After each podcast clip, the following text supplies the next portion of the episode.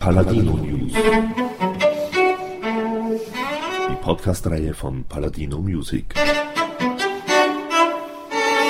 Präsentiert von Manfred Horak. Paladino Music ist CD-Label, Künstleragentur, Notenverlag und Musikagentur und wurde im Jahr 2009 gegründet. In dieser ersten Podcast-Episode erzählt Paladino Music Geschäftsführer und Musiker Martin Rummel über die Idee und Notwendigkeit zur Gründung von Paladino Music. Das war ein bisschen aus der, ja, einerseits aus der Not heraus geboren, dass man selber mit Plattenlabels und Verlegern und Verwertungsgesellschaften und Berufsverbänden und ich weiß nicht was und Managern und und und zu tun hat und irgendwie keine Schnittstelle da war. Also einerseits aus dem selber Künstler sein und mit, mit wahnsinnig vielen Leuten zu tun zu haben und andererseits aus dem Wunsch heraus, bestimmte künstlerische Produkte und Projekte verwirklichen zu können, sei es für einen selber, aber auch im Gespräch mit Kollegen, die einem erzählen, ich würde gern das machen und ich würde gern das machen und finde irgendwie keinen Partner dafür. Aus diesem Bedürfnis heraus sozusagen, dass man jemanden auch die Begeisterung für ein Projekt nicht nehmen will und ermöglichen will, das umzusetzen. Diese Kombination hat dann eigentlich die, die Idee, Paladino zu gründen, ausgelöst.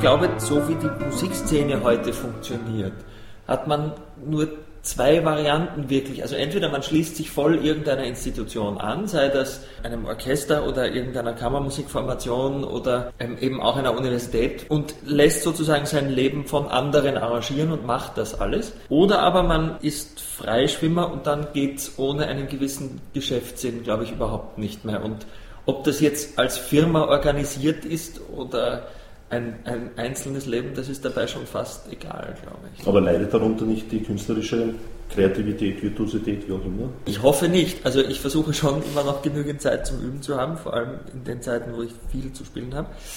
Und im Gegenteil, die Kreativität wird eher beflügelt, weil manche Hürden doch aus dem Weg sind und man sagen kann, so das mache ich jetzt einfach so irgendwie, weil, weil wir dann gemeinsam doch einen Weg finden, bestimmte Projekte, die manchmal eben schon sehr lange auf eine Umsetzung gewartet haben, dann irgendwann plötzlich genauso gehen, wie ich mir das vorstelle.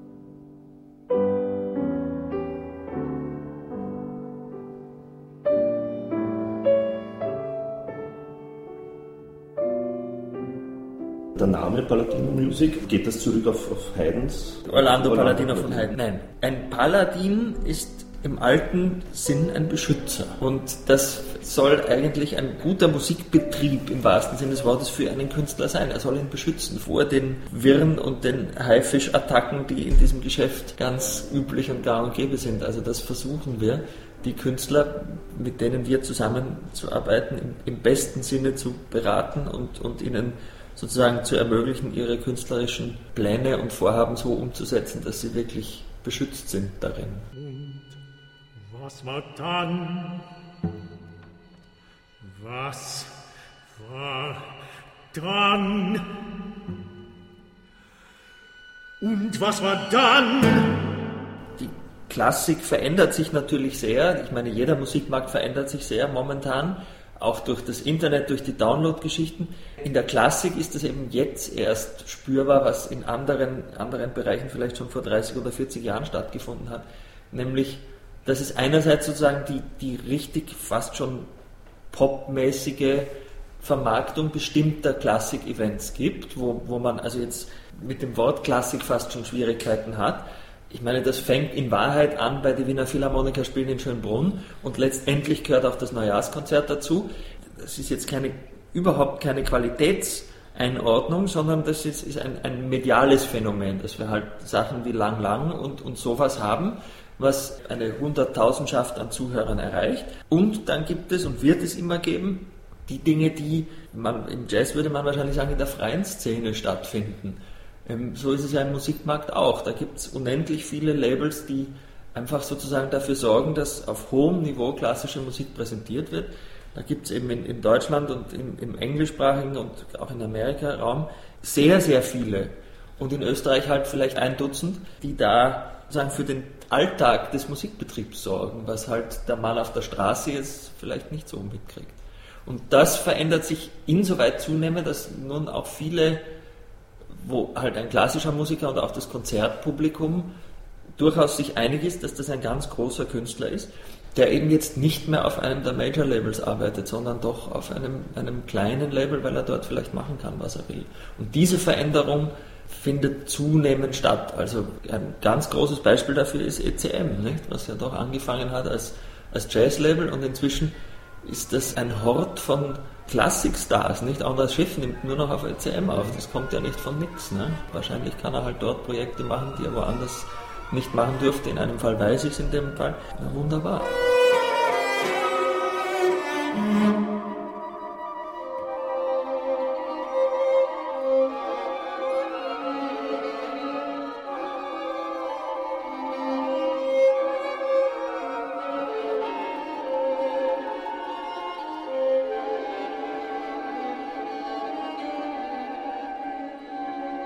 Wollen. Und so haben wir ja auch unsere ersten zehn Veröffentlichungen auch präsentiert, sehr stark inhaltsbezogen darstellen, bei jeder CD sozusagen der Künstler oder dieses eine Projekt im Mittelpunkt. Wenn es auch zum Beispiel, sei das die Bachswitten, die ich gemacht habe, vertrauen wir darauf, dass dieses eine Produkt dann so stark ist, dass man sagt, das hat seine Berechtigung, in dieser Form da zu sein. Und vor allem eben, dass man auch in fünf oder zehn Jahren das noch anschaut, anhört und sagt, das ist ein in sich schlüssiges Produkt. Zweitens sind wir ja dabei aufzubauen eine Linie, die vielleicht ungewöhnlich ist, nämlich verschiedene Arten der Kunst miteinander zu kombinieren. CD Plus sozusagen. Wir haben da mit der Medea angefangen, die Bilder von Kiefhaber und einen Text von Brusati enthält. Auf dieser Schiene werden 2011 sicher zwei weitere Veröffentlichungen folgen, wo visuelle Kunst in ein CD-Produkt eingebunden wird, was dann sozusagen das Wort CD vielleicht sogar überflüssig macht in, in dem Fall. Also das ist halt auch dabei, aber es wird ein mehrdimensional haptisches Produkt sein. Medea. Es ist alles anders, als du es dir denkst, als ich es mir merke. Es ist vor allem eine riesige, eine unendliche Geschichte. Nichts verläuft logisch nach unserem Sinn von Inhalt und Gestalt, Viele Parallelerzählungen vermischen sich, andere Mythen besuchen die Hauptfabel.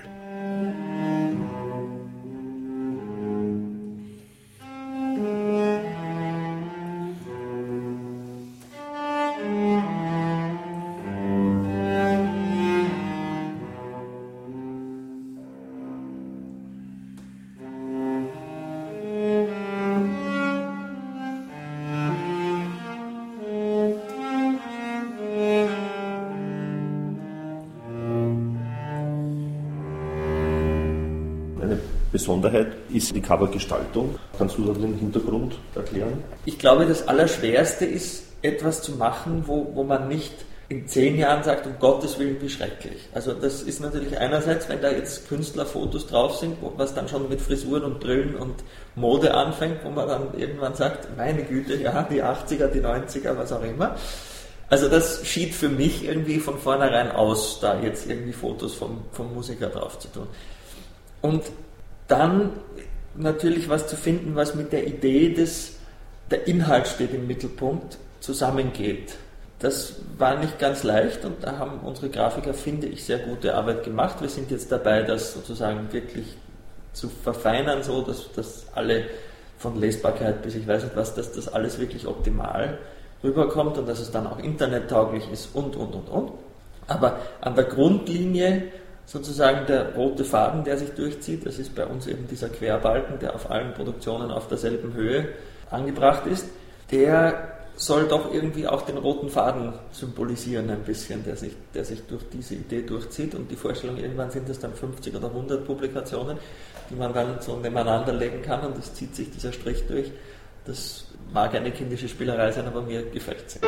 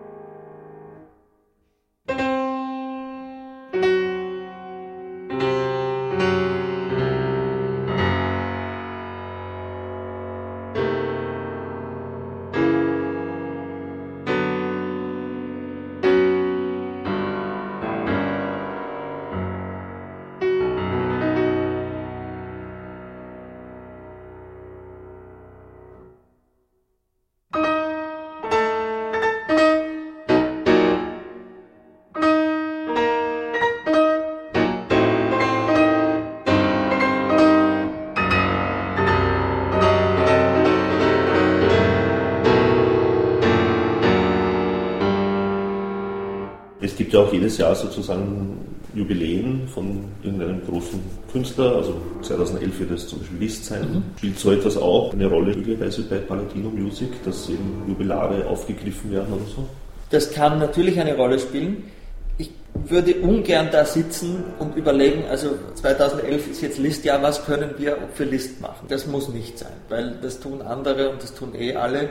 Ich finde es manchmal durchaus spannender. Ich habe mal zum 249. Todestag von Johann Sebastian Bach ein Festival gemacht. Das finde ich fast lustiger als zum, zum 250er, weil da machen es eh alle. Wie gesagt, wenn sich was anbietet, wo man sagt, naja, also das ist jetzt ideal, dann machen wir das auch. Wenn es sozusagen ein Projekt gibt, was ohnehin in der Pipeline ist und wenn dann ein Jubiläumsjahr ist, wo das gut hineinpasst und das verschiebt es, sagen wir, um ein halbes Jahr nach vor oder nach hinten, dann wird man das sicher machen. Wenn uns zu einem bestimmten Jubiläumsjahr jetzt nichts einfällt, dann werden wir auch nicht krampfhaft irgendein Projekt erfinden. So würde ich es einmal entspannt formulieren.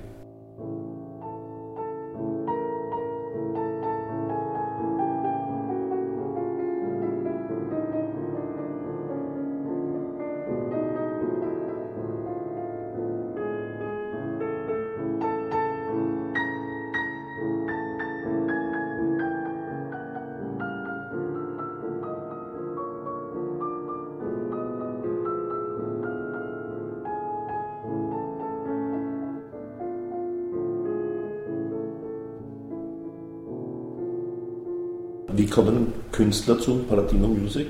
Indem ich sie kenne und, und wir miteinander sprechen und sagen, der mir sagt, willst du das machen, interessiert dich das, ich hätte gern das Projekt, können wir da Partner sein? Auf Dauer sicher sozusagen schlicht und ergreifend über den klassischen Weg, wenn die Bekanntheit hoffentlich so ist, dass auch Künstler aktiv an uns herantreten und sagen, ich will das machen, wollt ihr Partner sein, dass wir dann entscheiden, ja oder nein. Im besten Fall eine Mischung aus selber entwickeln, Leute kennen und Leute, die an uns herantreten. Wobei das CD-Label sozusagen, das ist ein Bereich. Im anderen wollen wir ja auch sein, sozusagen, neumodisch heißt das jetzt Musikconsulting. Das heißt, wir beraten Künstler in ganz banalen Alltagsfragen, sei das jetzt, wie geht man mit PR um und wie, wie tut man mit Urheberrechtsgesellschaften und all diesen Dingen.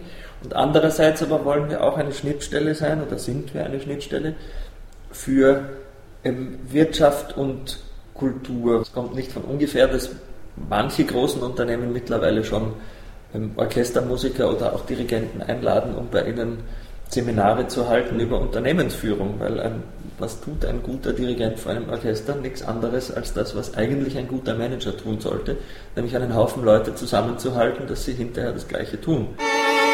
Thank you and good night.